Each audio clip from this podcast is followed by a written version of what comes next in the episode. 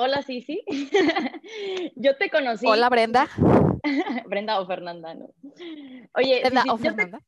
yo te conocí cuando lo que tú dices que también era el comienzo de tu historia, ¿no? Leía tu, lo que tienes en tu, en tu página web y bueno, ya también de haber visto varios videos tuyos en que decías que eras una empleada promedio, ¿no? Y pues yo literalmente así te conocí cuando yo era una empleada promedio en la vida, ¿no? Y, y un anuncio de Instagram me hizo llegar a ti, ¿no? Entonces, te quiero decir cómo fue esto, porque cuando te vi, fuiste la primera persona en línea, que estamos hablando de, del 2015, que no era tan común, que ahora, ahora ya es más común, ¿no? Pero en ese momento tú tenías ya tu empresita en línea y me inspiraste de verdad a crear no solamente como una vida diferente al común denominador de lo que sabemos dicta la sociedad, sino que a crear una vida que yo imaginara, ¿no? De verdad me abriste así una ventana que nadie jamás lo había hecho y me inspiraste muchísimo, yo sin estar casada, sin ser mamá, sin tener una pasión definida, ¿no? Eh, es más, ni hacía ejercicio en ese momento. Entonces te, dije, te vi y dije, wow, no sabía de verdad que existían mujeres así. Entonces me abriste esa puerta, esa gran visión, por eso dije, sí, sí, tiene que estar de las primeras invitadas en este nuevo proyecto que es el podcast, porque en verdad me has inspirado demasiado y lo primero que te quiero decir es gracias por atreverte a hacerte feliz a ti misma, porque esa es la manera en la que inspiras y cada vez ayudas pues a más personas a ser saludables. Entonces, quería dar el breve intro de cómo te conocí. Bienvenida, Cici, de verdad. Gracias por estar aquí. ¿Cómo estás hoy? Muchas gracias, Fer. Sabes que yo sé que te llamas Brenda Fernanda, pero yo también cuando en aquel entonces nos empezamos a seguir mutuamente, para mí eras Fer, Fer, Fernanda, Fernanda, Fernanda, y se me quedó. Y luego pasan los años y me contactas y me porque cambiaste, cambiaste cuenta o algo pasó, ¿verdad? Que era Brenda, pero vi tu foto y yo, no, este es, este es Fernanda, qué pacho. Y, y, y, y me encantó, me, me, fascinó que me hayas invitado a ser parte de, de, de, de este podcast. Eh, perdón, porque cuando lo hiciste estaba, fue hace que como un mes más o menos, te estuve dando largas porque andaba en una situación, a mi papá le dio COVID y vivimos pegados una casa junto con la otra y aunque estuvo muy sutil sus su síntomas y demás, sí. imagínate todo el miedo y toda, toda la programación que traemos desde que se empezó todo esto, que si lo va, o sea, la, mi mente se iba, lo van a intubar, lo van a hospitalizar, no, tuvimos contacto con él, sí, entonces, ¿qué va a pasar?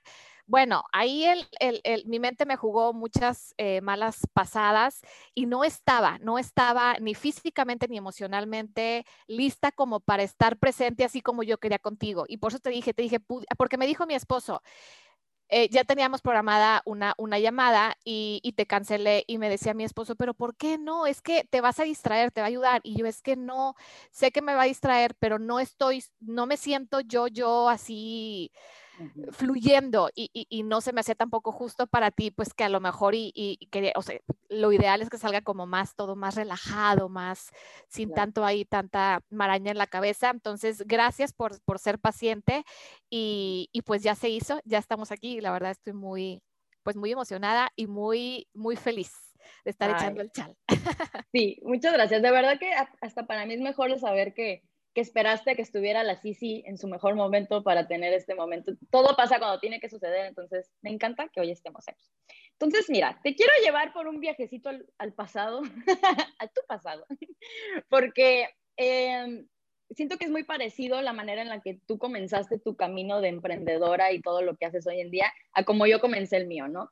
Y es que tenías este trabajo regular, ¿no? Y luego renunciaste a la lana segura. Quiero que me, que me cuentes un poquito de, de, ese momento en el que estabas trabajando y decidiste, decidiste renunciar. O sea, ¿cómo, ¿cómo fue eso? ¿Tuviste miedo? ¿Siempre pensaste, ah, quiero hacer algo más y estuviste buscando y tenías crisis en ese sentido o no? ¿Cómo fue? Cuando, cuando renuncio, la verdad, siento que no fue tan difícil porque no era el trabajo de mis sueños. Siento que esa es, es eh, ayuda mucho, ¿no? Antes de graduarme, en, eh, me gradué de Comercio Internacional en el TEC. No sé si nada más era yo o mucha gente que sale del TEC o que está estudiando el TEC tiene una idea de cuando salga a trabajar. En mi caso era, voy a trabajar en una, en una empresa súper guau, en una oficina súper linda y voy a ir bien vestida, bien cute y mi escritorio y, y, y, y voy a ser una super business woman y así todo el rollo, ¿no? cuando salgo, cuando me graduó, pues no era tan fácil como la pintaban, ¿verdad? Mucho currículum que, que, que, mandar, mucha competencia. Entonces sí batallé, batallé para conseguir trabajo y cuando lo hice, pues la verdad no era el trabajo que yo esperaba, pero dije, bueno, pues obviamente así se empieza. Empezamos como de abajo, a lo mejor no haciendo 100% lo que me toca hacer, pero empapándome en una empresa de exportaciones, porque era una empresa de, exportaciones. Eh, exportábamos eh, baños y, lavabos y demás, ¿no?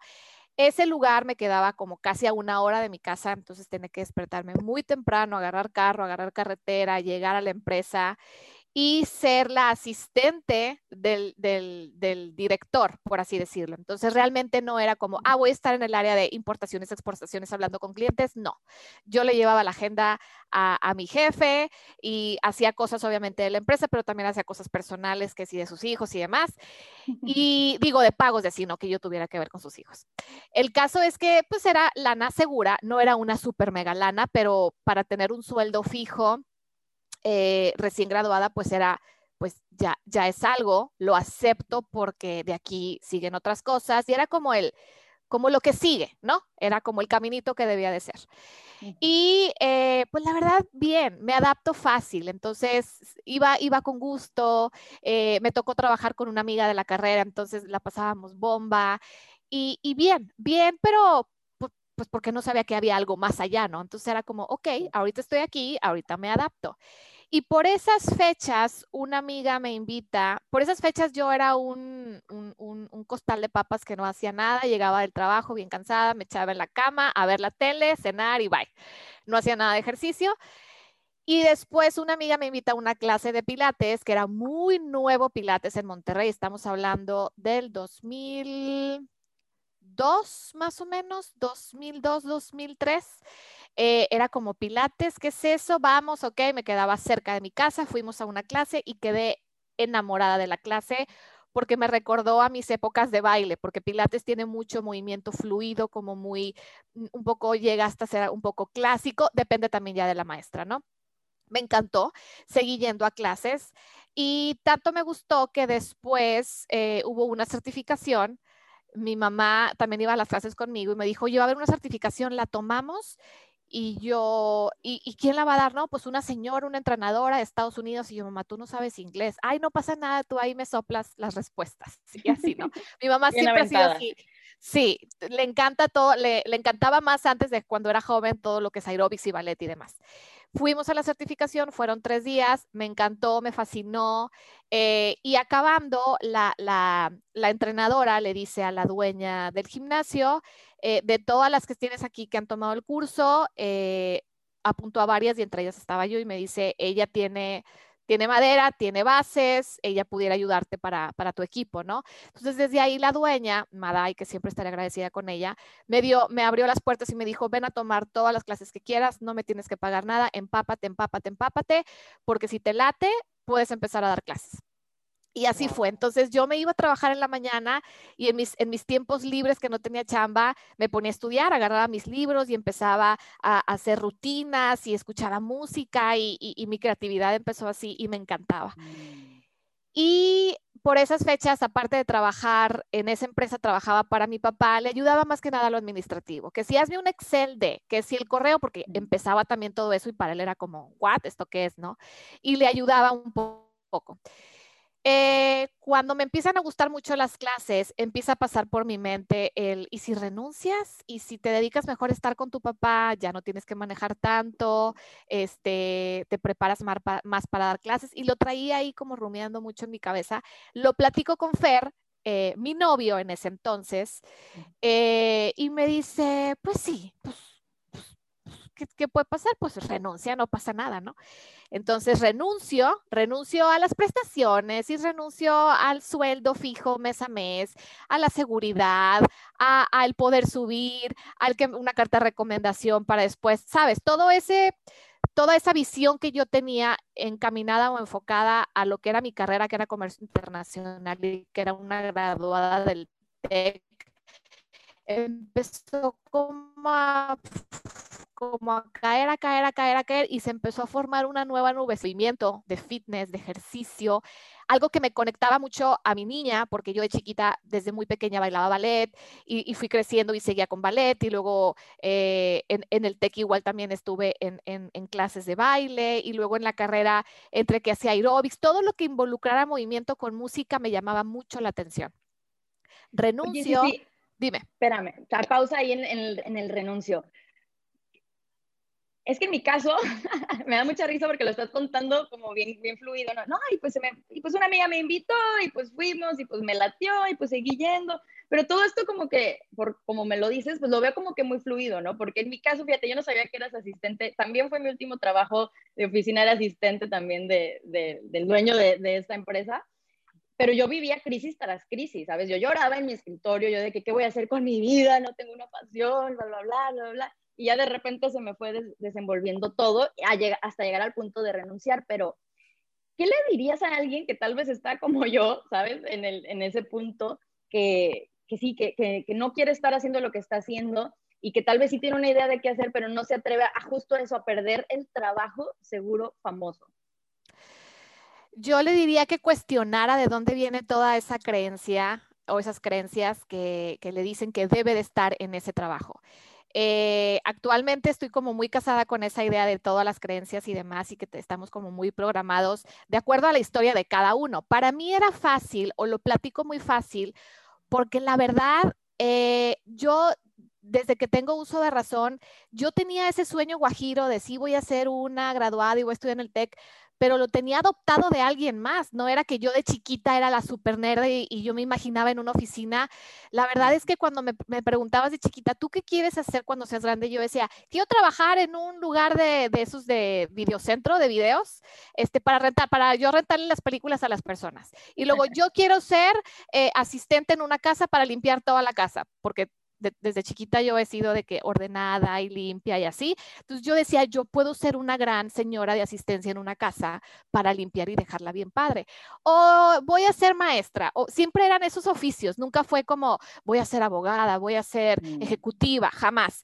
Pero mi hermano, que me lleva nueve años, él se gradúa del TEC de contador y siempre ha trabajado en empresas grandes. Entonces para mí era verlo para arriba y era como, a él lo que sigue Mm. Pero luego veía a mis papás y mi mamá siempre fue ama de casa, hacía trabajitos de que se ponía a cocinar empanadas y las vendía, o sea, muy emprendedora. Y mi papá también era su propio jefe, es representante de ventas y nunca trabajó. Entonces yo tenía como las, los, así, los, los dos polos no opuestos y yo sabía que mi papá se estaba partiendo el lomo para pagarle a mi hermano la carrera y, y que, y, y, la, la, que seguía yo. Entonces yo acepté, yo fue como, ok, ámonos por la carrera, pero la verdad es que fui, o sea, se va a escuchar bien gacho, pero fui una alumna muy mediocre. Eh, iba a las clases y las que más me llamaban la atención era que si literatura, que si redacción, que si inglés, pero así como vamos a ponerle atención a los cinco terms y a la exportación y era como, o sea, me iba, mi mente se iba, o sea, escuchaba al maestro, pero no lo escuchaba. Para mí era, era eso, entonces a lo mejor por eso se me hizo más fluido el poder renunciar y el regresar a mi verdadera como deseo y pasión que estaba más, eh, más enfocada en, en, en, lo histriónico y en la enseñanza, iba más por ahí. Eh, y jamás, obviamente, no cambiaría mi historia porque por algo fue así, pero yo con mi papá sí le dije, oye, papá, perdón porque toda la lana que te ganaste, que te, que, que te gastaste en mi carrera para terminar siendo una instructora de pilates. Me dice, mijita, nada que ver porque yo invertí en ti y tu, y tu cerebro creció, o sea, no, no creo que haya sido nomás así como de algo te sirvió y aparte ya tienes un título, llega a pasar algo y tú ya tienes un título, dice, y a mí me hace muy, se me hace, me siento muy orgullosa de poderles haber brindado eso a ti y a tu hermano. Entonces dije, bueno, ok, ya quedamos. Y la verdad es que jamás en la vida ni él ni, mi mamá me han reprochado de que, ah, pues tú, que todo lo que pagamos y jamás, pero cero, al contrario, yo creo que muy dentro de ellos sabían que era en lo que iba yo a acabar, pero parte de su deseo y de su creencia como papás de esa generación era tengo que darle lo mejor a mis hijos. Y para él fue, fue eso. Entonces, eh, por eso siento que no batallé tanto, pero volviendo a tu pregunta, yo creo que sí, obviamente es, es, es, es básico y es muy importante el llegar al punto en el que tú estabas, de que estaba llorando en mi escritorio y no sabía qué hacer con mi vida, ese es tocar el fondo, porque ahí es donde te pones a pensar realmente, a ver, no quiero esto. Y eso es básico, porque muchas personas tratan de evadir ese, este, ¿qué estoy haciendo aquí? Y es, no, no, no, sigo trabajando y de alguna manera, pues no fluyen en la vida y, y no están como eh, satisfechos al 100%. Entonces yo creo que ya cuando llegas a ese punto en el que ya estás llorando y ya estás como de, ay, ¿qué voy a hacer? Es como, ok, agarra pluma, agarra lápiz eh, o, papel o lo que sea y empieza a escribir cómo me siento. Me siento de la fregada, ya estoy hasta la madre. Escribe, escribe, escribe, escribe, porque muchas veces lo tenemos en la cabeza y está tan hecho bolas que no podemos encontrarle ni cabeza ni pies. Al momento de escribirlo es como que vomitas todo en una hoja y dices, ah, mira, pues sí, esto me choca, esto me gusta. Y luego de repente algún ejercicio donde, a ver, ¿qué, me qué disfrutaba yo cuando era adolescente o cuando era niña? Me encantaba esto y me perdía y entraba en un flow. A ver, ¿hay alguna posibilidad de que podamos encontrar?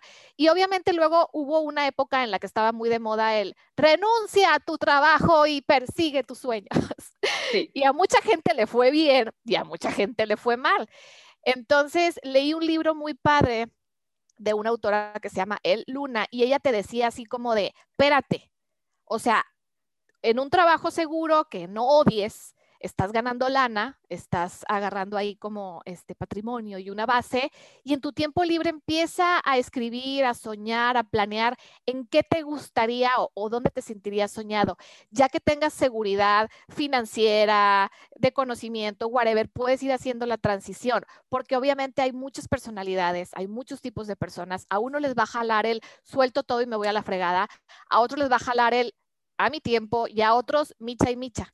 Entonces yo creo que parte de, tu personalidad era, estabas muy etiquetada, estabas, creías que esas, esa eras tú, esa, esa carrera era la tuya y tenías que llegar a cierto punto, ¿no? Entonces cuando sueltas esa creencia, porque pudo haber sido impuesta por familiares, maestros, etcétera, la sociedad, es cuestionarla, tengo una maestra muy chida que se llama Dariela, que ella te dice que cuando tienes un pensamiento que te está haciendo muchas bolas la cabeza, simules igual, o sea, como, con tu, como tu mano, o sea, que, que, tu mano se abre y agarras como ese pensamiento y lo sacas de tu cabeza y lo pones frente a ti y lo empiezas como a analizar como en tercera dimensión, como a ver, ¿por qué creo esto? Por acá, por acá, y le vas encontrando y, ah, ok, y como que lo minimizas un poco o ya no está tan monstruoso en tu cabeza y ya el siguiente paso ya es como, ok, ya puedo empezar a planear otra cosa o tomar alguna decisión.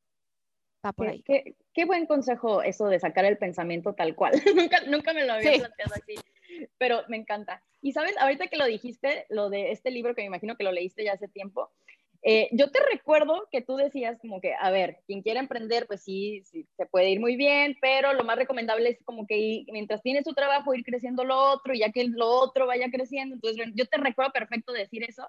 Y, en mis crisis y yo de que no, pero yo ya no quiero estar, ¿sabes?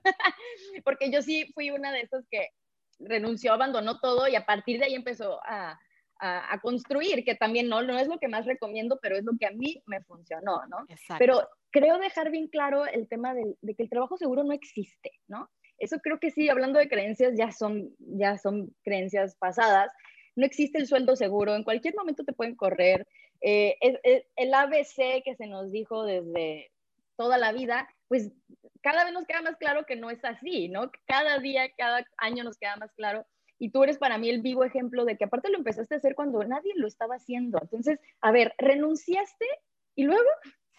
Renuncio y eh, le digo a mi papá, papá, pues ya, voy a renunciar, ¿qué te parece si trabajo más tiempo contigo? Y ahora tú me pagas a mí, pero voy a estar contigo, o sea, más full time. Obviamente tengo, necesito tiempo para seguirme preparando para Pilates. Mi papá fascinado, así flipado de que sí, porque también son muy protectores y para ellos verme partir bien temprano en la mañana, una hora de camino, era como, mi hijita, ya llegaste, son como siempre han sido muy así, ay, qué bueno, ya no te vas a exponer, me armó mi escritorio y, y, ya empecé poco a poco a ayudarle a que archivar y que Excel y que los formatos y entonces obviamente ya tenía yo como mi sueldo y también todas las vueltas, hasta ahorita me acabo de acordar así de, este día tienes que ir a Banorte, Vancomer, no sé qué, hacer este pago. Entonces yo andaba de ruletera y, era ahora su asistente, pero pues está más padre ahora ser asistente de tu papá que... Claro.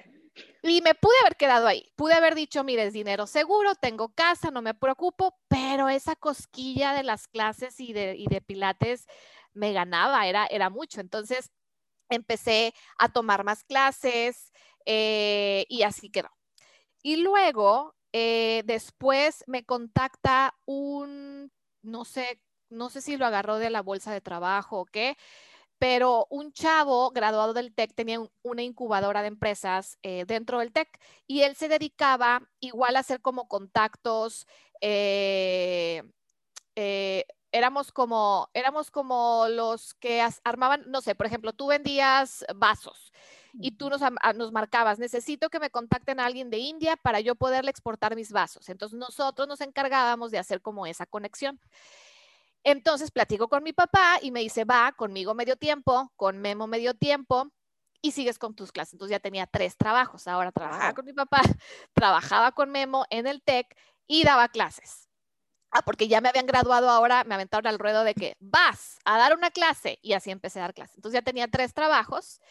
Eh, trabajaba 6 de la mañana, 6, 7 de la mañana dando clase, llegaba a mi casa, me bañaba, me iba con Memo, regresaba a la hora de la comida, trabajaba un rato con mi papá, regresaba con Memo, traía ropa en el carro, llegaba al estudio, daba clases y llegaba a mi casa. Y así, y yo feliz, ¡Uh! me encantaba.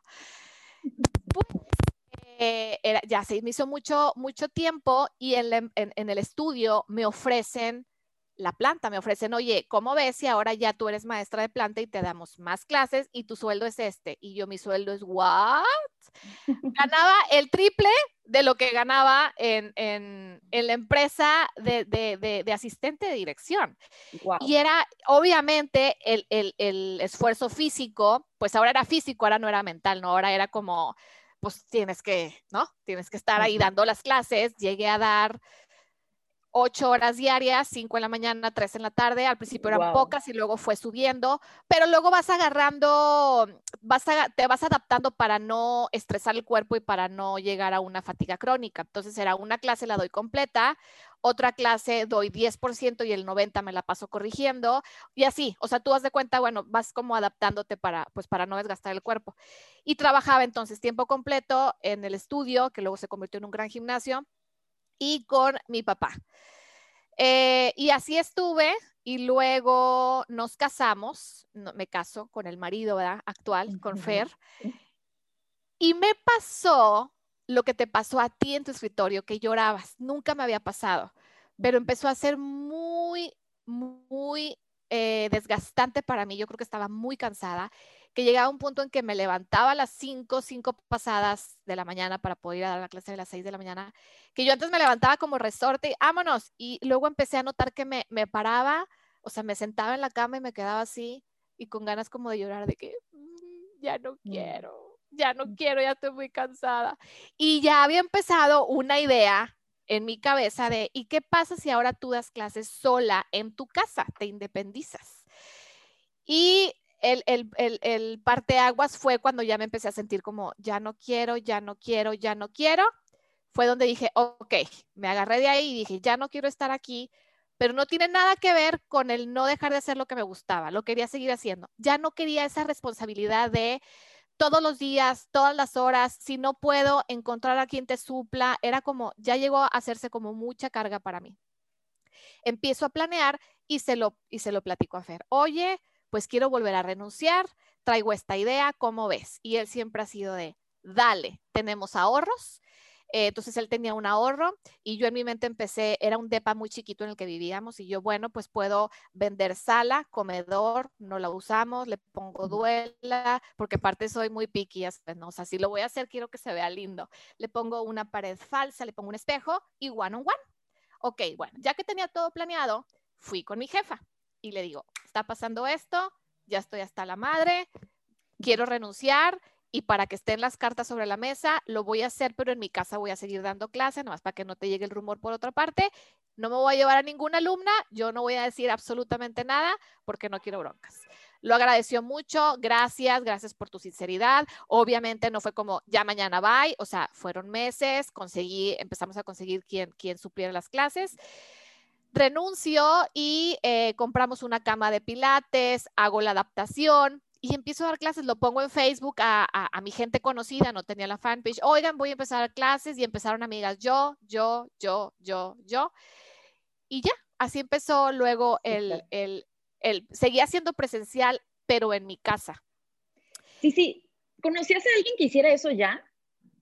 Eh, eh, eh, presencial sí, lo hacían, no presencial, o sea, sabía de algunas chavas aquí en, en, Monterrey, una chava que se llama Amanda, tiene un, un estudio de pilates que se llama Inside Pilates, y ella empezó también, o sea, empezó más o menos a la, a la, par, todos los estudios de pilates en Monterrey como que empezaron muy a la par, eh, y ella sí daba personalizadas, daba el grupo y daba personalizadas y las cobraba súper chido y, y le iba bien y todo.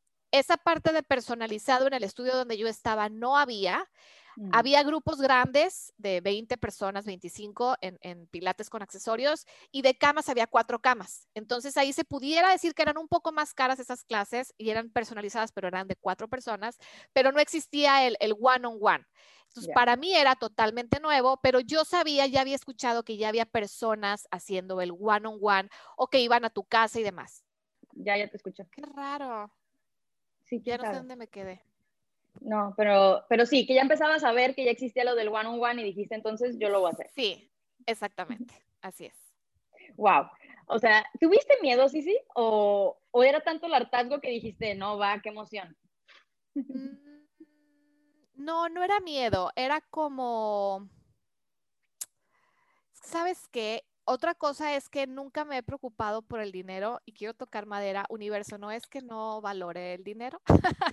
claro que lo valoro, pero nunca ha estado en mi cabeza el si renuncio, ¿qué va a pasar? Me voy a quedar sin nada. Porque igual Fer tenía, bueno, en ese entonces Fer trabajaba también para, bueno, eso fue un poquito después, trabajaba igual para alguien y lo que ganábamos, la verdad, no era así como, uh, gran cosa. Eh, pero cuando renuncié, la verdad, por mi cabeza no, yo creo que por él, la de él sí pasaba, ¿no? De que, oye, eh", pero por mi cabeza era como, no, o sea, va a salir, va a salir, porque mi mamá siempre tenía esa frase de Dios proveerá, Dios proveerá, yo va a salir. Renunció y, y no me daba miedo, solo era como el, era como incertidumbre, como a ver qué pasa, a ver quién quiere, se animarán no se animarán. Soy muy insegura también para cobrar. Era, voy a poner este precio. Híjole, no, no me lo van a pagar. Bueno, no, menos, así. A esta hora, híjole, no, van a decir que no. Soy así como voy así, pero como quiera me aviento. Aunque tenga dudas, me aviento. Y, y fluyó. Y llegó un punto en el que empecé a dar las mismas entre casi ocho horas, pero en mi casa, una hora cada alumna, una hora cada alumna. Luego me embarazo, y yo panzona seguía con mi uno a uno, uno a uno, panzona, panzona. Y panzona, ahora me dice Fer, oye, ya no quiero trabajar para alguien, quiero renunciar y ahora me quiero dedicar a, a la foto de boda eh, y quiero armar como mi propia empresa. Y entonces para él también implicaba el ya no tener una mensualidad segura, un sueldo seguro, y se arma. Igual también lo hizo y empezó, empezó de cero, empezó su primer boda fue gratis, pues obviamente necesitaba portafolio y de ahí empezó poco a poco, a poco, a poco, a poco, y con su sueldo, con mi sueldo, pues ahí, ahí íbamos, ahí íbamos, pero llegó un punto en que sí eh, la vimos media difícil y tuvimos que dejar el departamento, dejar mi estudio, venirnos a vivir a casa de mis papás, yo ya a punto de parir. Él trabajaba. Antes de venirnos a casa de mis papás, este, les dije, está pasando esto, nos, nos dan asilo algunos meses en lo que sea, nos adaptamos y ahí, no, claro que sí, yo, pero tengo una petición, puedo armar mi estudio en tu casa, mamá, o sea, en tu sala. Y me dice, bueno, entonces pues no le pensé dos veces, moví su sala, puse espejos. Aplausos para tu mamá, tu papá. Sí, la verdad es que me, sí, nos aguantaron, bendito sea, nos aguantaron mucho. Repito, mis papás como son muy de abrazan a sus pollitos, para ellos era claro, vénganse para acá, este, así más, más seguros. Y nunca han sido controladores, no, no quiero que se escuche así como de, ah, te estaban manejando, no, pero para ellos es como, claro, mientras sepamos que están bien, los vamos a ayudar. Estuvimos ahí, di clases, llegaban las alumnas y yo daba clases. Y ya después de que tengo a Maya, que es la primera, que ahorita ya tiene 13 años, eh, pues ya se me hacía difícil el estar con la recién nacida y estar dando clases, entonces cancelé, dejé de dar clases. No duramos mucho con mis papás, o más bien no duré mucho yo. Yo sí soy de, los amo, pero necesito mi espacio. Siempre he sido una persona de, hasta con el espacio físico, o sea, que la gente esté así pegada a mí, mm. híjole, sí soy de, a ver, hazte tantito para allá. entonces, igual también con mis papás, conseguimos un departamento que Fer fue bien firme y me decía, sí, sí, vamos a buscar un departamento, pero solo tengo este presupuesto. Y yo, sí, tú no te apures. O sea, agarré carro con mi mamá y con la bebé atrás y empezamos a buscar en una zona muy cerca de mis papás, que me encantaba esa zona, y empezamos a ver y veo así un cerrente en un segundo piso. Entonces subo y me asomo por una ventanita que tenía y haz de cuenta que así como en película, veo así hacia adentro y empiezo, ahí va el estudio, ahí van los biombos, ahí va la duela, allá va la sala, si cabe, la cocina, perfecto, yo, este. ¿Cuánto cuesta? Pues casi el doble, ¿verdad? Se pasaba un poquito de lo que me había dicho Fer y yo, va. Y ya, entonces llego yo con Fer y yo, oye, mi, es que cuesta, que te dije que yo, mira, va a salir, te lo prometo, le vendí la idea. Y pues sí salió, llegamos a como de todo. Empecé primero yo dando clase, dándome clase a mí, en lo que Maya crecía un poquito para poderla llevar a una, no era, sí, era como un, un sí, un preescolar que nos quedaba a media cuadra, o sea, la llevábamos caminando.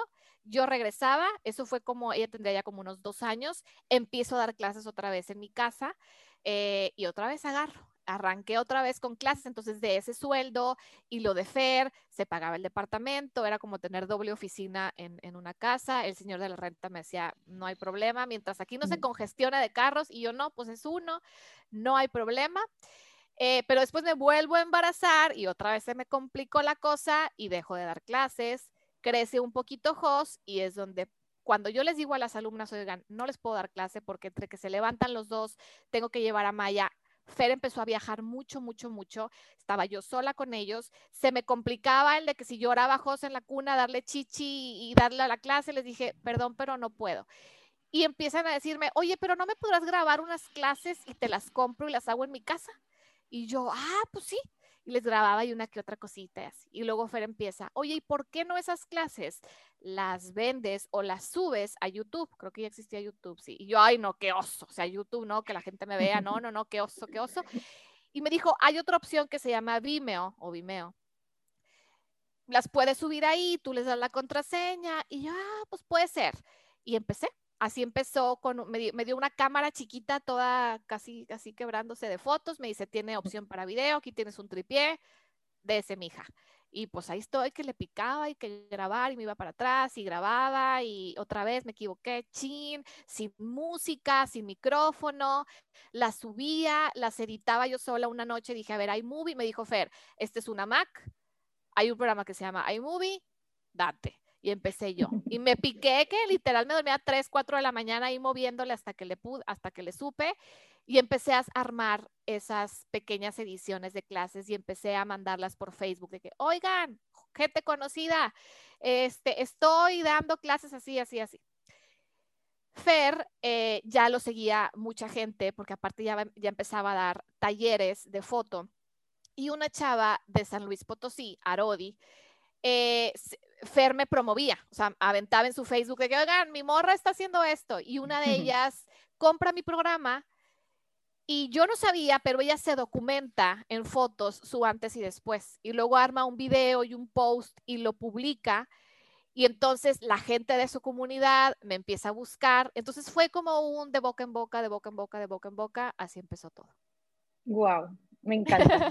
me encanta, no sabía muchos detalles de lo que me estás contando de la historia.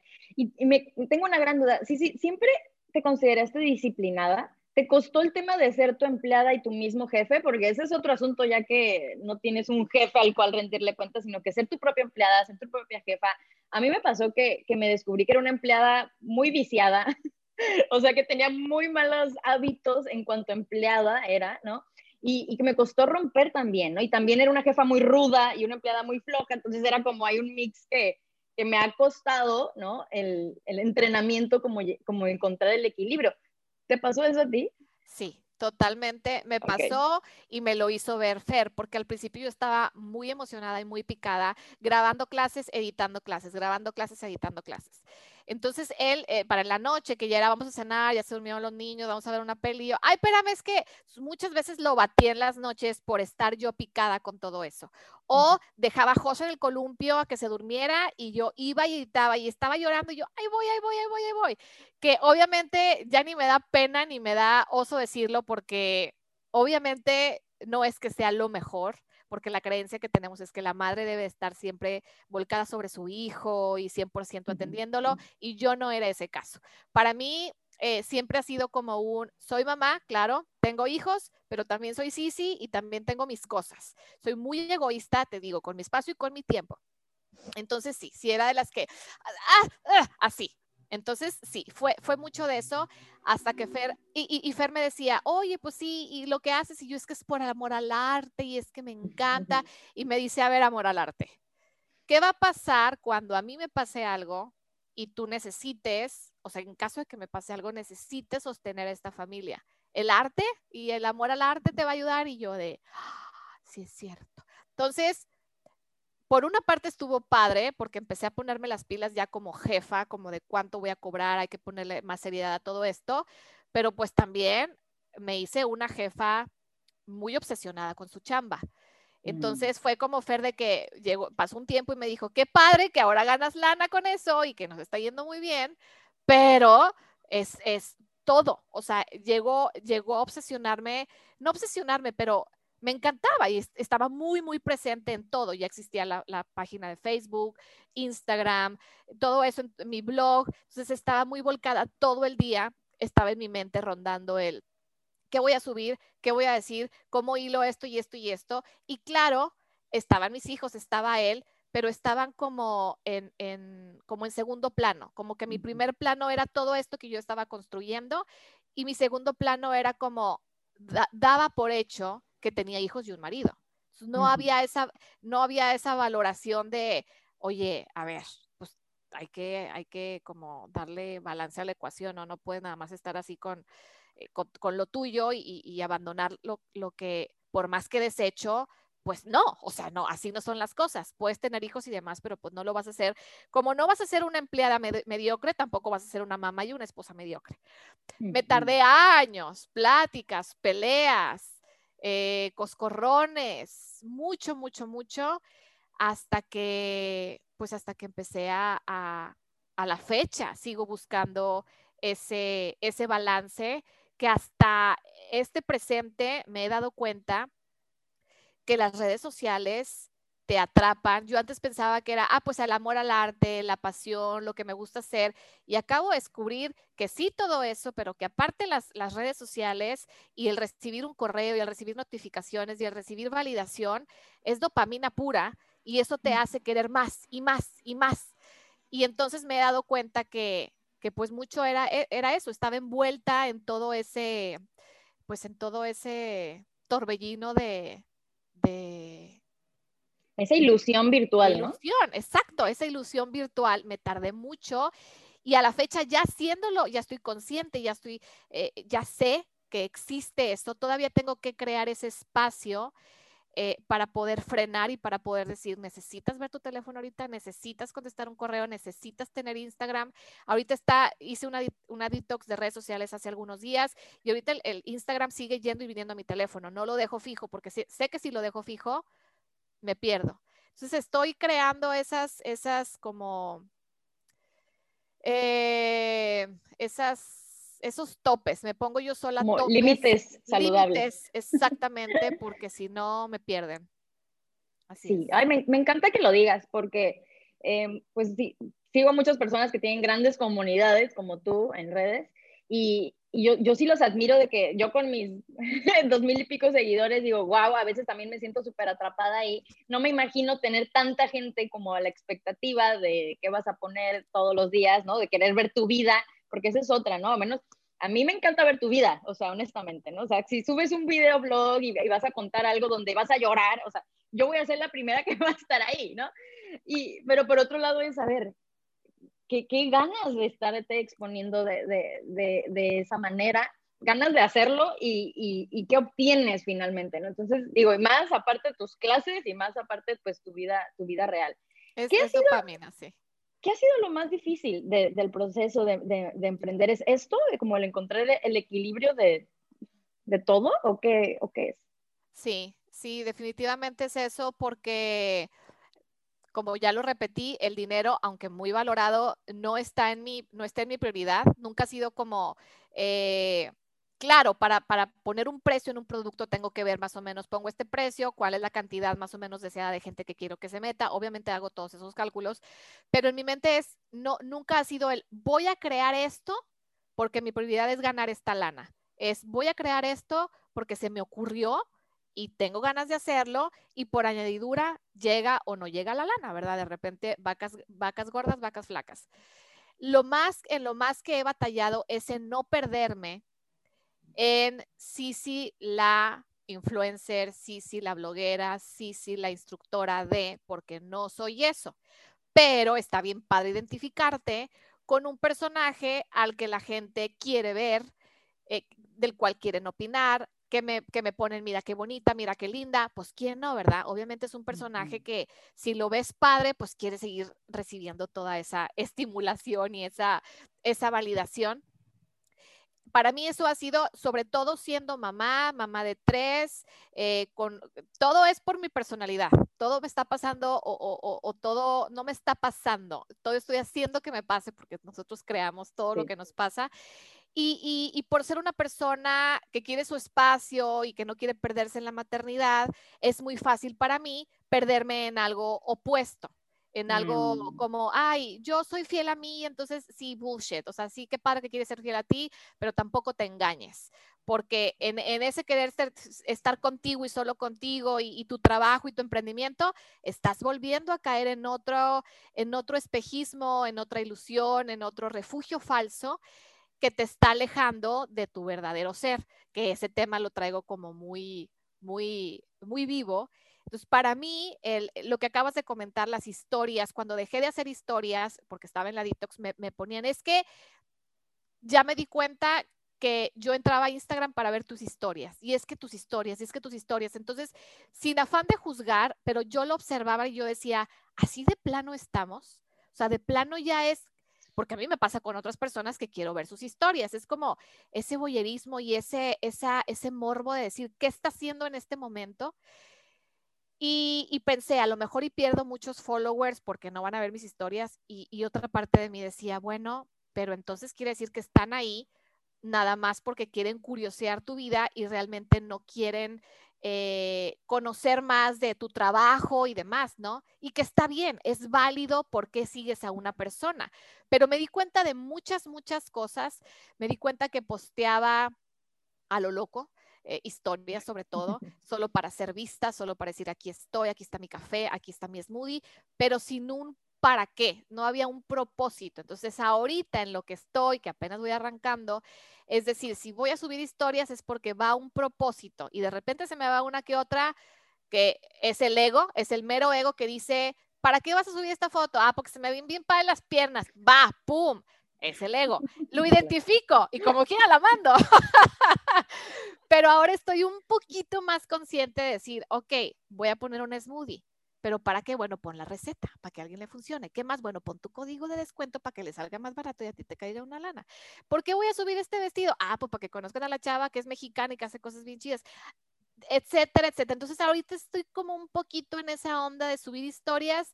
Si le va a servir a alguien, no nada más de distracción, no nada más de estoy huyendo de mi vida, quiero ver si sí que está haciendo y ya. Mínimo, si se van a distraer con mi vida, que les deje algo y no es como que lo quiera hacer de que soy tu salvadora, vengo, no, es, es, es mi rollo, es mi rollo, es, es toda esta, este, yo en mí y, y, y, es lo que ahorita me, lo, lo que estoy sintiendo, lo que, lo que como que me da, me da paz. Acabo de descubrir que hay un concepto que se llama That Girl o esa chica, yo no sabía que existía.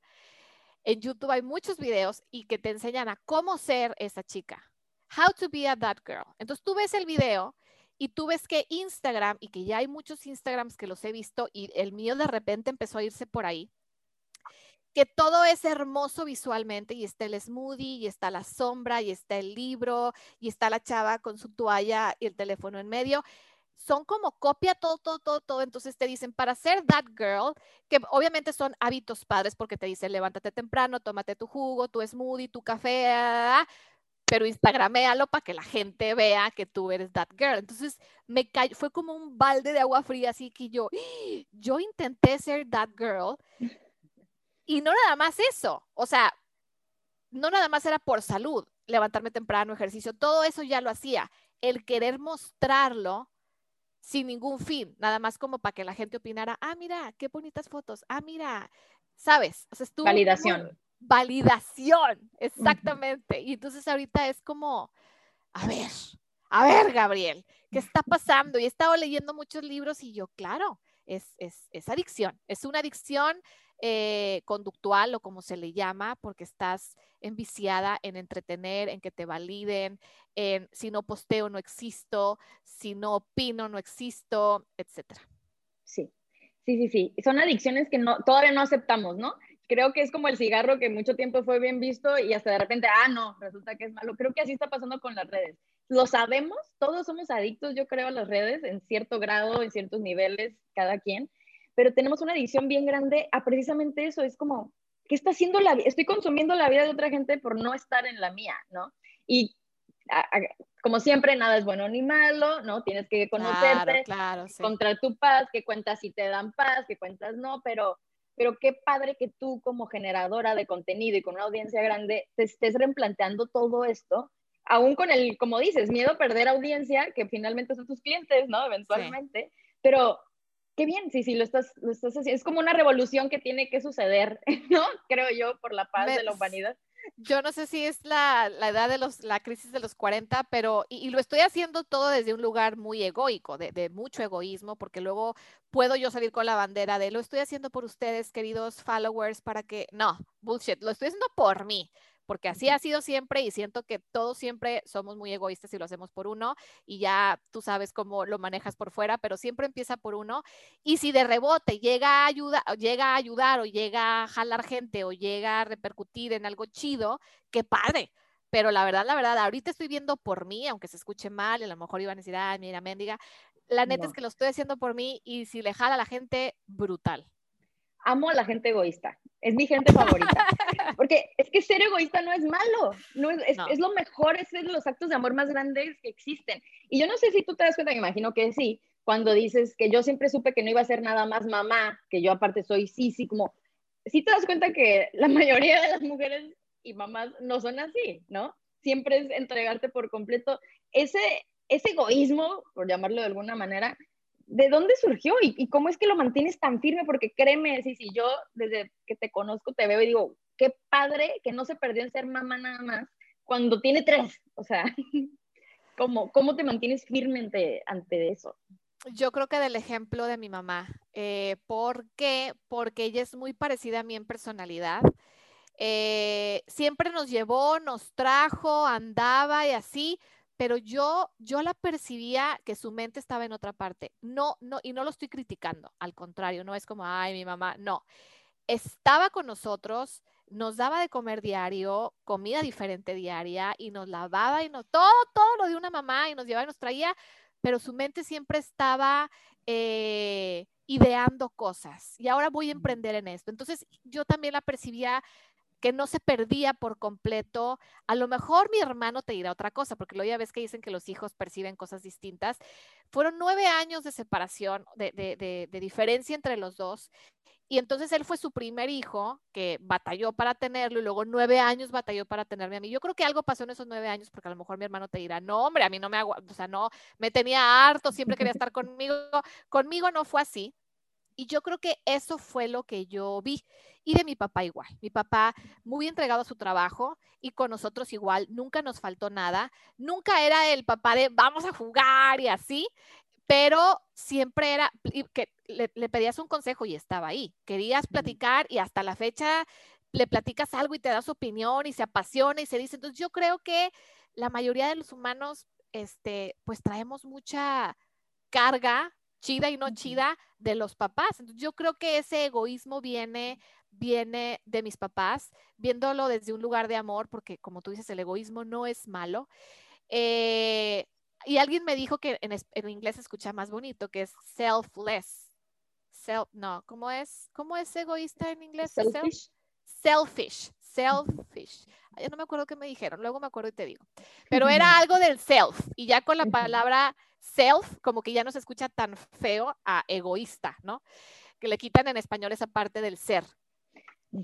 Y ayer estaba escuchando a una autora que me encanta, que se llama Esther Perel, que luego, volviendo al tema que tú dices de muchas mamás, mamás que se pierden o nos perdemos en la maternidad o con el marido y demás, luego, esta fue, ese es, un, ese es un, eh, un extremo de generaciones anteriores, ¿no? Que, que y a la fecha sigue pasando. Pero luego nos queremos ir al extremo opuesto en decir, me voy a encontrar, me voy a cuidar a mí misma, auto, autocuidado, váyanse todos a la fregada, me voy a ir un mes yo sola a encontrarme. Y esta autora lo critica y dice, a ver, espérense, para poder encontrarte, necesitas tener a más personas a tu alrededor. Nadie se va solo a encontrarse a sí mismo porque eh, vas a estar ahí espantando moscas nada más. Necesitas a otros para poder espejearte, para poder ver esas proyecciones que estás aventando, para poder, ver qué te gusta y qué no te gusta, qué trato sí, qué trato no, eh, qué tipo de relaciones. Entonces, me encantó porque, claro, es, es, es no querer huir, es sí, soy tu mamá y soy empresaria y soy esposa y esto y esto y esto, y cómo lo puedo, eh, cómo lo puedo, cómo podemos bailar todos este baile juntos. Obviamente de repente va a haber pisotones, de repente vas a querer quitar a un compañero del baile un rato, hazte para allá, pero si estás bailando tú sola, no batallas, nadie te pisa, nadie te empuja, nadie te dice que vas a destiempo, estás tú solo, está con madre. Pero si tienes personas a tu alrededor donde estás viendo de que, ah, voy más acelerada, más, acelerada, más tiempo, se me olvidó este 8, todo lo hago con ondas de baile así porque me gusta. es donde te das cuenta de, ah, ok, esto quiero, esto no quiero, estos cambios quiero hacer. entonces me encantó lo que dijo de ya basta de irnos a los extremos, ¿no? Y aparte que cada quien tiene, va a armar su fórmula de cómo, pues, de qué le funciona. Y me encanta el ejemplo que pones de acuerdo al baile, porque una frase que yo también siempre traigo mucho es vivir con actitud de baile, ¿no? O sea, a veces vas a bailar intenso, a veces vas a bailar despacito, a veces, pero siempre estás disfrutando porque estás bailando, ¿no? Entonces creo que eso se trata la vida, como disfrútala y mueve ahí a tus, a tus compañeros del baile, ¿no? Exacto. Me encanta.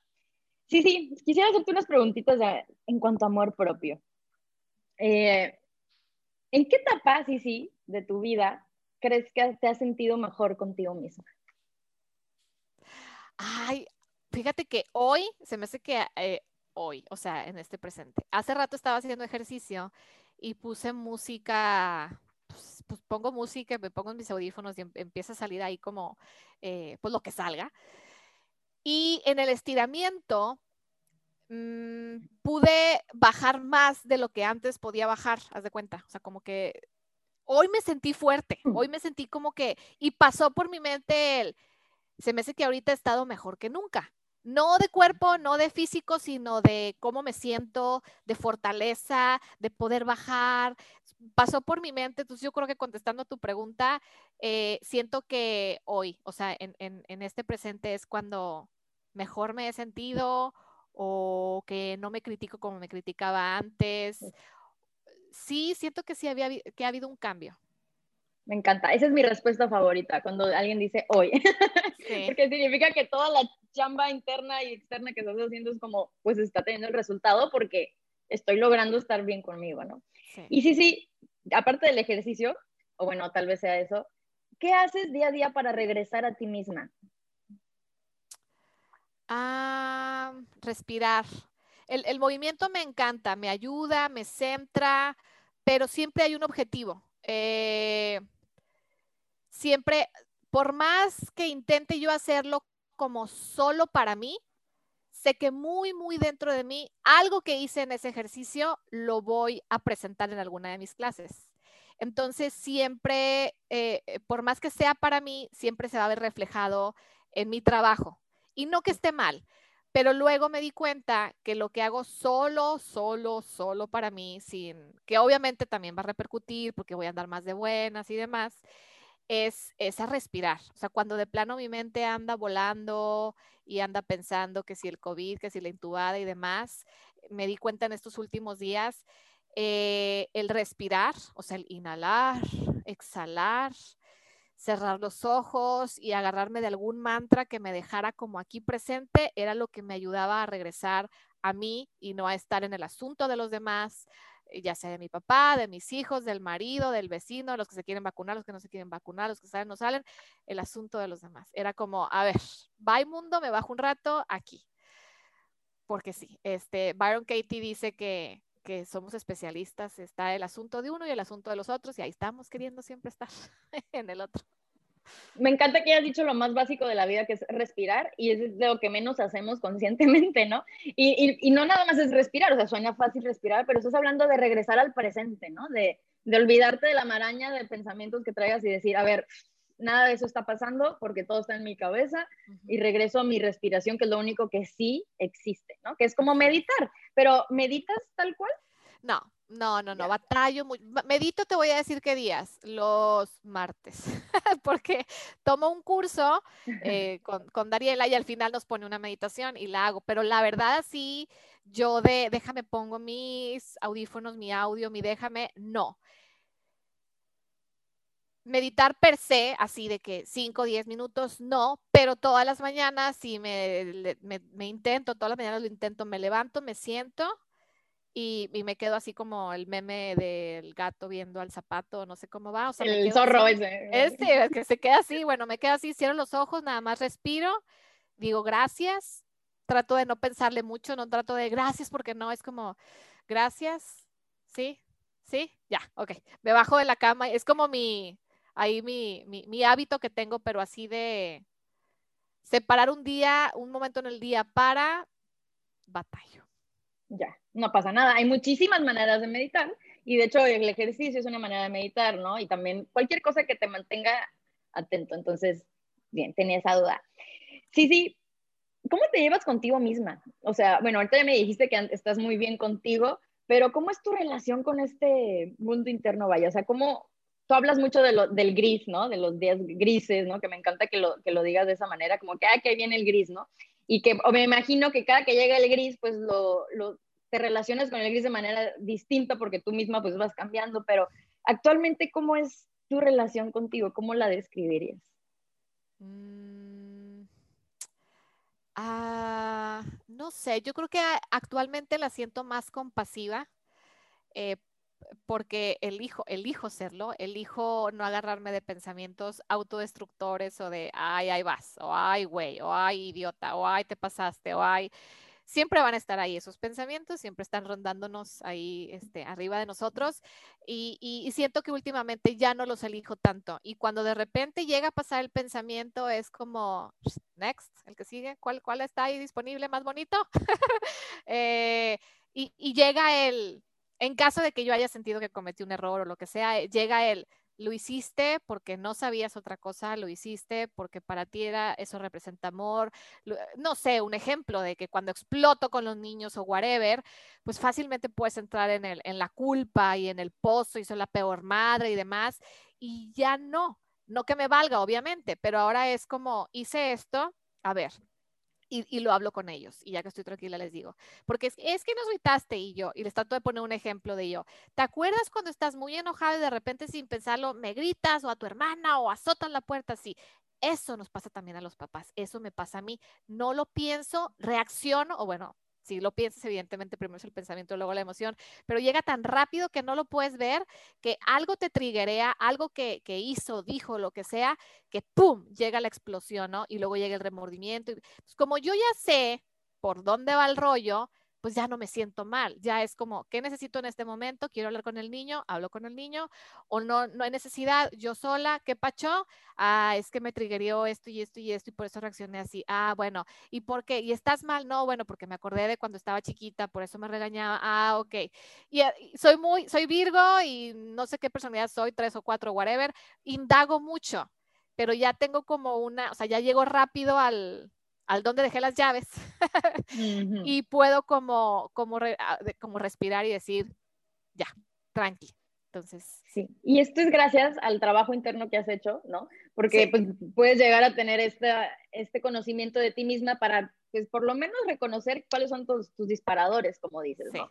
y me imagino también, bueno, es más bien pregunta, que parte de tu proceso personal, pues obviamente se ve reflejado en tus retos, ¿no? Y, perdón, en tus programas y todo lo que sacas, ¿no? Yo te conocí con, los, con tus famosísimos ultras y retos y, y, de repente me, me, daba cuenta que cada vez traían más del lado emocional, ¿no? Que podcast, que ejercicios, que amor propio, ¿no? Y, y, quedaba muy lejos de lo frío que es únicamente el hace esa rutina y para que se te vea así la nalga, ¿no? Es como, traía mucho más y eso también me encantó, me ha encantado siempre de ti, que es, que es un trabajo muy integral, muy de la salud integral, ¿no? Entonces, mira, qué bello que, que, podrás decir que por egoísmo lo que sea, pues es que esa es la manera de hacer las cosas, ¿no? Oye, primero veo qué onda conmigo, cómo estoy yo, y ya que encontré un rompecabecitas, pues, pues lo saco, aunque no tendrías que, ¿no? Porque lo tuyo es ejercicio, entonces, pues gracias también, sí, sí, por, por meterle de todo lo que has aprendido en la vida, pues a tus proyectos. Luego, luego siento cuando, sí me ha pasado por la mente hace un par de años el decir, a ver, ¿qué está pasando? Están cayendo los followers, ya no vendo tantos retos como antes. Y me pasó por la mente y analicé y dije, sí, sí, es que te saliste de, la línea de lo que es el ejercicio como lo conocemos en su mayoría o como lo que nos presentan las redes de ultra sí, reto, este, tu nalga se va a parar, tu abdomen se va a marcar, me, me, o sea, no sé si alguna vez estuve y si estuve, me salí. Entonces dije, a ver, regreso a eso, medio intenté, pero no, o sea, como que no, no, no, no me gustó, no me sentí bien y regresé y dije, a ver, ¿qué es lo peor que puede pasar? Pues que se vaya gente y que busquen que les paren la nalga. Bueno, y luego, ¿qué pasa? Está bien, perfecto, que les paren la nalga. Tú ya traes otro rollo y habrá gente que está conectada contigo, para todos brilla el sol, hay para todos.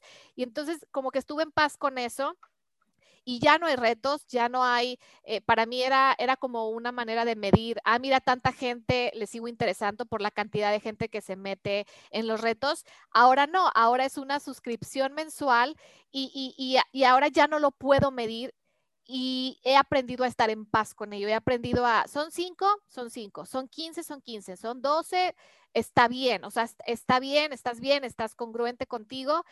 Una vez más, regresando al dinero, no porque no lo valore, sino que valoro, ahorita valoro mucho mi paz, estar tranquila, estar presente en casa, no sentirme agobiada, no sentirme estresada y, creo que va, va, por ahí. Por eso sí me salí como de todo, todo ese rollo y estoy proyectando lo que estoy trabajando actualmente en mí. Claro, y se nota completamente. Y sí, sí, ¿cómo te mantienes motivada creando, ¿no? Creando y creando y creando. Yo, ay, no sé. Yo, fíjate que llevo un, ¿qué será? Como un año que me di cuenta que las mujeres pasamos por muchos cambios durante un día y durante todo el año, y durante todo el mes, perdón. Entonces, acá descubrí hace un año que leí un libro que se llama Flow, por ahí lo traigo, Flow, eh, todo es estos ciclos menstruales, ¿no? El, el ciclo, el ciclo hormonal más bien de la mujer, y cómo no, no, no dura cada semana, pero depende de la fase en la que estés, si de ovulación, si lútea, menstrual, etcétera, eres totalmente otra. Entonces me di cuenta que había unos días que estaba más gris, bien apática, no quería crear, y el libro te revela que es cuando estás en cierta etapa este, hormonal. Y entonces te da recomendaciones de aquí tú tranqui, aquí descansa, no te eches la culpa porque no hay creatividad y demás. me tranquilizó mucho decir, ah, ando así, no pasa nada, porque luego entraba con, no, se me bloqueó el cerebro. Y luego de repente hay días que ando, pero haz de cuenta las ideas andan, y tengo que escribir y se me ocurre y esto y esto y una pila y como hormiguita y luego de repente no, y así. Entonces, no te pudiera decir qué es lo que me triggería la creatividad. Yo ya como que lo acepté, dije, es parte de las hormonas, las hormonas nos rigen, y también tiene mucho que ver el contenido que sigo, el contenido que consumo en Instagram, en, YouTube, eh, las películas que veo sola o con el marido, los libros que leo, los podcasts que escucho, todo eso como que va, va creando en mí ideas que luego me da risa porque hace unas semanas yo estaba viendo los videos de una entrenadora que hace unas cosas maravillosas porque son como clases de hit, pero con baile tipo hip hop y, con jazz. Entonces me encanta. Entonces la estaba viendo y llegaba. Ah, la, de seis años, te estás copiando. Y yo no, no ah. viendo cómo le hace, porque esto me ayuda a mi creatividad y me ayuda, y le hace, ajá, sí, te estás copiando. Y se fue la huerca. Y yo, mira, esta canija. Pero no, obviamente me conozco perfectamente y puedo decir que no me gusta copiar porque me sentiría como rara conmigo misma, pero sí he de confesar que consumo mucho y de repente un día me puedo chutar muchos videos de muchas entrenadoras y voy analizando cómo lo hacen y voy sacando ideas, no de copias, sino de cómo, ah, mira, esto me gustó, cómo lo puedo adaptar. De hecho, hasta yo sola me, me, me no me castigo, pero si voy a agarrar un, un ejercicio y es como, a ver, no lo vas a hacer igual, tu mentecita puede más. Ya agarraste la idea, ¿qué le puedes adaptar? Ah, como el libro roba como un artista, etcétera. Que todo es eso, todas las películas, canciones son adaptaciones de adaptaciones de adaptaciones, porque es pura inspiración. Entonces yo creo que va por ahí mi creatividad. El, el, eh, una parte es la etapa en la que estoy del mes y otra es lo que consumo. Claro. Amo, amo, amo que digas eso de la etapa en la que estás del mes. Yo hace unos días justo o semanas me pasó eso que tuve un burnout de que no tengo creatividad y tengo que sacar esto. o sea, ¿qué, ¿qué, está pasando, no? Y justo me llegó ese tema y tengo que aprender, voy a comprar ese libro, ya lo apunté, porque conocerte también a ese nivel, ¿no? Sí. Eso, que somos mujeres cíclicas y es normal, o sea, no, no, no es como nos dijeron que de lunes a viernes y siempre va a ser igual, no, y, y, creo que entre más te conoces en todos los aspectos, y siempre esa va a ser la lección, ¿no? Pero entre más te conoces, pues más poder tienes en, en crear y en todo lo que sea que quieras hacer en la vida. Entonces, sí, me encanta eso y pues sí, la inspiración, ¿no? Como tú eres para muchos también, ¿no? Bien, si, si tienes algún sueño, algo más que, que, digas, no me puedo morir sin hacer esto, igual y no lo quieres decir, pero existe algo que tal vez siga ahí como haciéndote cosquillitas y que no has dado el salto.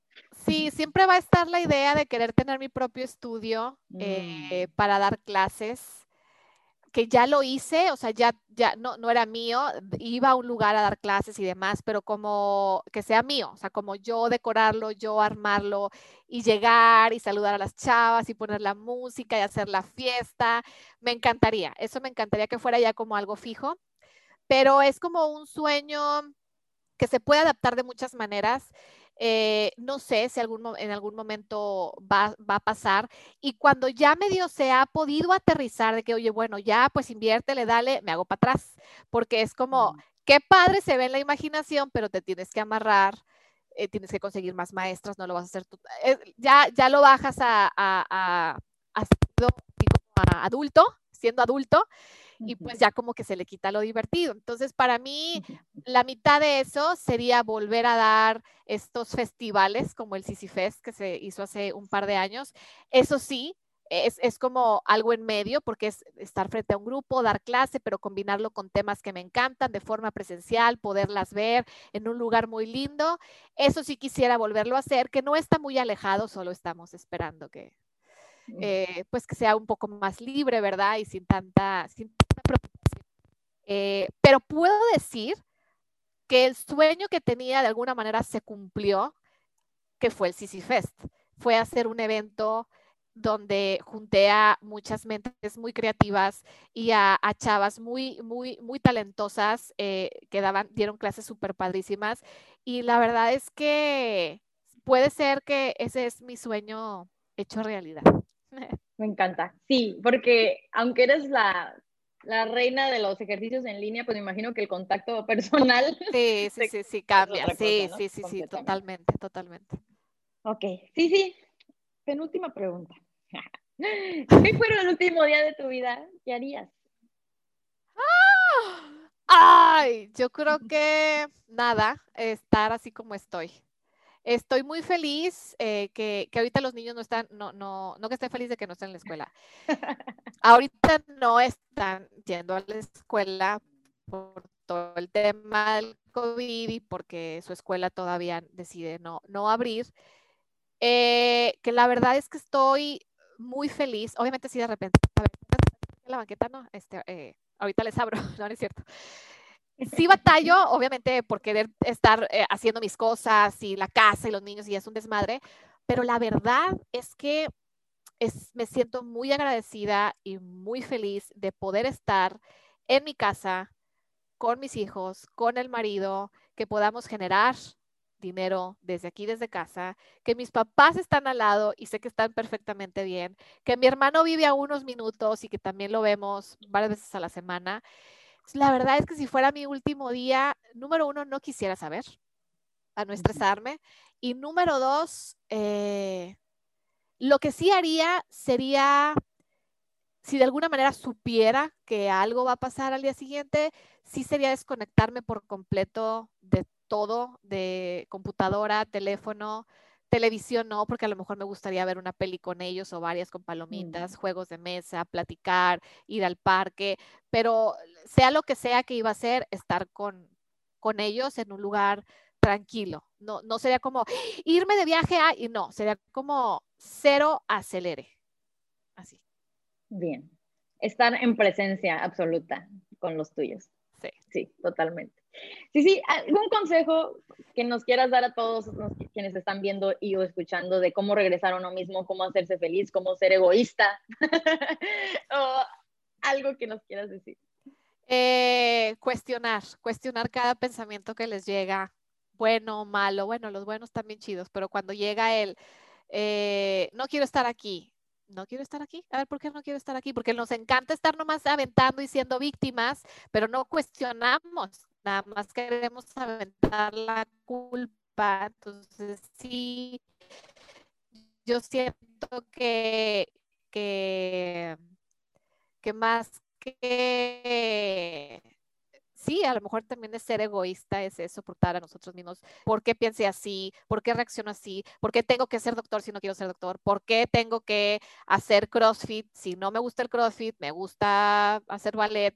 Cuestionar, cuestionar, cuestionar, porque en el cuestionamiento siento que es donde te descubres más y ya que te descubres más a ti, puedes ya eh, pues puedes ya darte a los demás y preguntar al otro, oye, descubrí esto de mí, ¿tú qué onda? ¿A ti qué te gusta? Hablando del marido, de los hijos, ¿qué puedo hacer para? Pero primero, pues viendo qué rollo contigo, ¿no? Cuestionarte, sí, completamente. Tener curiosidad por ti, ¿no? Por conocerte, completamente de acuerdo.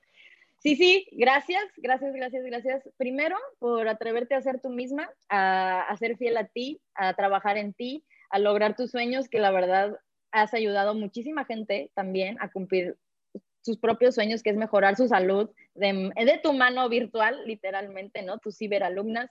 Eh, yo comencé el ejercicio en casa gracias a ti, yo no lo veía ni posible, ni se me antojaba, ni nada. Lo empecé a hacer, me encantó. De, tus clases específicamente me fascinan, yo no conocía el Pilates, me encanta el Pilates ahora.